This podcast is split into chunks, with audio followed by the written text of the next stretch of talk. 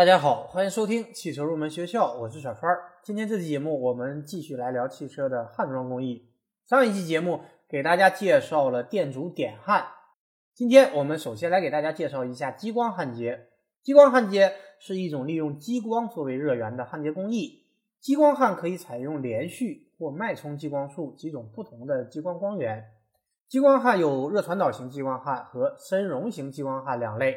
功率密度小于一百零四到一百零五的激光焊，我们称之为热传导型激光焊。由于功率小，因此呢焊深浅，焊接速度慢。功率密度大于一百零五到一百零七的激光焊，称为深熔型激光焊，具有焊接速度快、深宽比大的特点。深熔型激光焊一般采用连续激光光束完成材料的焊接，在足够高的功率密度激光照射下。材料产生蒸发并形成小孔，这个充满蒸汽的小孔犹如一个黑体，几乎吸收全部的入射光束能量。孔腔内平衡温度达到两千五百摄氏度左右，热量从这个高温孔向外壁传递，使包围着这个孔腔四周的金属融化。光束不断的进入小孔，小孔外的材料连续流动，随着光束的移动。小孔始终处于流动的稳定状态，也就是说，小孔和围着孔壁的熔融金属随着前导光束前进速度向下移动。熔融金属填充着小孔移开后留下的空隙，并随之冷凝，于是焊缝就形成了。由于激光焊接具有能量集中、热影响区小、应力变形小、深宽比大、适应性强、可达性好、易传输。不受电磁干扰，也不辐射对人体有害的射线等许多优点，因此呢，在汽车车身焊接工艺中应用的越来越广泛。所以说，和点焊相比，激光焊接是连续的，而点焊则是呈点状的。啊，一个不太恰当的比喻来说，如果说激光焊接像拉链一样把衣服的两边连接在一起，那么点焊就像是扣子把衣服扣在一起。激光焊接加热范围集中，而且可以精确控制。另外，焊接变形小，外形美观，焊接速度也比较快。当然，想充分的发挥激光焊的众多优点，从而获得最佳的焊接质量，应对如下的焊接参数进行严格的控制。首先是激光功率，激光功率是激光一个十分重要的焊接参数。若焊接用激光器的功率低于某一个数值，焊接熔深会很浅。一旦达到或超过此阈值，焊深会大幅度的提高。只有当工件上的激光功率密度超过阈值，等离子体才会产生。这标志着稳定大熔深的焊接才能有效进行。如果激光功率低于此阈值，工件仅发生表面融化，也就是焊接以稳定热传导的方式进行。当激光功率密度处于小孔形成的临界条件附近时，深熔焊和传导焊交替进行，焊接过程不够稳定，熔深的波动也很大。进行激光深熔焊时，激光功率同时控制熔透深度和焊接速度。焊接的熔深直接与光束的功率密度有关。对于定直径的激光束，熔深随着光束功率提高而增加。焊接速度对熔深影响较大，提高速度会使焊深变浅，但速度过低又会导致材料过度融化，工件被焊穿。所以，对于一定激光功率和一定厚度的某特定材料，有一个合适的焊接速度范围。然后我们来说保护气体，气体保护是保证焊接质量的重要工艺手段。激光焊接过程常使用惰性气体来保护熔池。常用的保护气体有氦、氩、氮等。氦气不易电离，可以让激光顺利通过，光束能量可不受阻碍的直达工件的表面，因此氦气是激光焊接对熔池保护效果最好的气体，但是它的价格比较昂贵。氩气比较便宜，密度较大，保护效果也较好，但氩气容易受高温金属等离子体电离，屏蔽了部分激光束。减少了激光焊接的激光功率，对焊接速度和熔深等参数都会有直接的影响。使用氩气保护可以获得更光滑的焊缝表面质量，而氮气是最便宜的一种保护气体，但它不适用于某些不锈钢工件的焊接，原因是有时会在大街区产生气口。使用保护气体的第二个作用是保护聚焦透镜免受金属蒸汽污染和液体溶滴的建设。特别在高功率激光焊接时，由于其喷出物非常有力，此时保护透镜就显得非常的重要。保护气体的第三个作用就是对驱散高功率激光焊接产生的等离子屏蔽很有效。金属蒸汽吸收激光束，电离成等离子云。金属蒸汽周围的保护气体会因为受热而电离。如果等离子体存在过多，激光束在某种程度上被等离子体消耗。等离子体作为第二种能量存在于供件的表面，使得容深变浅，焊接的容尺表面变宽。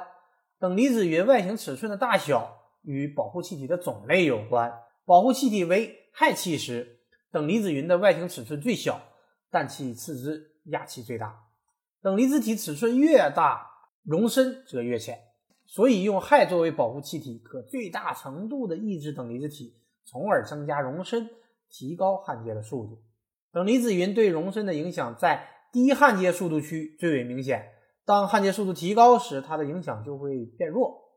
然后我们来说透镜的焦距，为了获得最佳的焊接质量，减小焊接时的能量消耗，采用透镜。聚焦激光束显得特别重要。聚焦激光束一般选用六十三到二百五十四毫米焦距的透镜。聚焦后的激光光斑的大小与焦距成正比，焦距越短，光斑越小；反之，光斑越大。焦距的大小还会影响到焦深和容深的长短。焦距大，焦深和容深长；焦距小，焦深和容深短。尽管短焦距可以提高功率密度。但它会带来焦深和容深的同步减小，因此必然会影响到所能焊接工件的厚度。透镜焦距选定后，焊具喷嘴离工件的距离也应该严格的控制，否则会影响到焊接效率。尽管说激光焊接具有很多优点，但是激光焊接也存在一定的缺点。为了能够充分的发挥激光焊接的优点，克服其不足，激光复合焊接技术得到了快速的发展。说完了激光焊接，我们再来给大家介绍一下焊装工艺当中的其他几种工艺。一个是包边工艺，包边工艺是一种将零件上冲压产生的上翻边或下翻边折弯压平后，使零件的内外板连接在一起的装配工艺。包边工艺在汽车车身焊装工艺中应用的较为广泛，比方说车门的内外板、发动机罩的内外板、车门内外板的连接。大多采用的都是包边工艺，然后我们再来说一下车身焊接工艺过程当中的涂胶工艺。汽车焊装工艺过程中所用的胶，主要是按照用途来进行分类的。第一种是嵌入胶，主要用于隔音和隔震；第二种是结构胶，主要用于折边的固定、内外板的交接等等；第三种密封胶，主要用于防水、防气和防尘等。为了保证涂胶工艺的有效性，涂胶位置应该符合不会被挤出、避免交接面被腾空等基本原则的要求。涂胶方法也有手动涂胶和自动涂胶两种。无论是手动涂胶还是自动涂胶，都禁止将刚涂完胶的带胶零件翻起或者垂直存放。零件相对于地平线的切线角度应该小于四十度。手动涂胶现在在汽车制造公司当中的应用已经越来越少。汽车制造公司大多数已经采用自动涂胶。最后，我们来说一下间隙面差的调整和外观的返修。轿车车身上有很多个开启件，比方说发动机罩、行李箱盖和四个车门等等。那么，开启件和周围边框的间隙应有一个合适的数值，而且应该尽可能的均匀一致。开启件和周边边框的高度差也应该尽可能的小。否则就会严重的影响我们的视觉效果。车身开启件与周边边框间隙的差值，以及开启件与周边边框高度的差值，统称为间隙面差。尽管车身上开启件装配的间隙面差是利用样架对其进行准确的定位来保证的，但是由于组成车身的零部件不可避免的会存在加工误差，在焊接过程中还会存在焊装工序误差。因此，车身也会不可避免的存在间隙面差超差的现象。为此呢，还需要对其进行调整和返修。而汉装白车身的返修主要是对车身覆盖件的局部变形和零件的变形来进行的。根据车身结构、部位、变形特征的不同，需要采用不同的返修工艺。举个简单的例子来说，当一个零件非外观表面出现了凹凸变形时，可以采用脱模返修法，也就是用电铁直接置于变形部位的底部，然后用钣金锤在另一个面锤击变形部位，直到变形消除。好的，以上就是本期节目的全部内容。到此呢，关于汽车的焊装工艺就给大家介绍完了。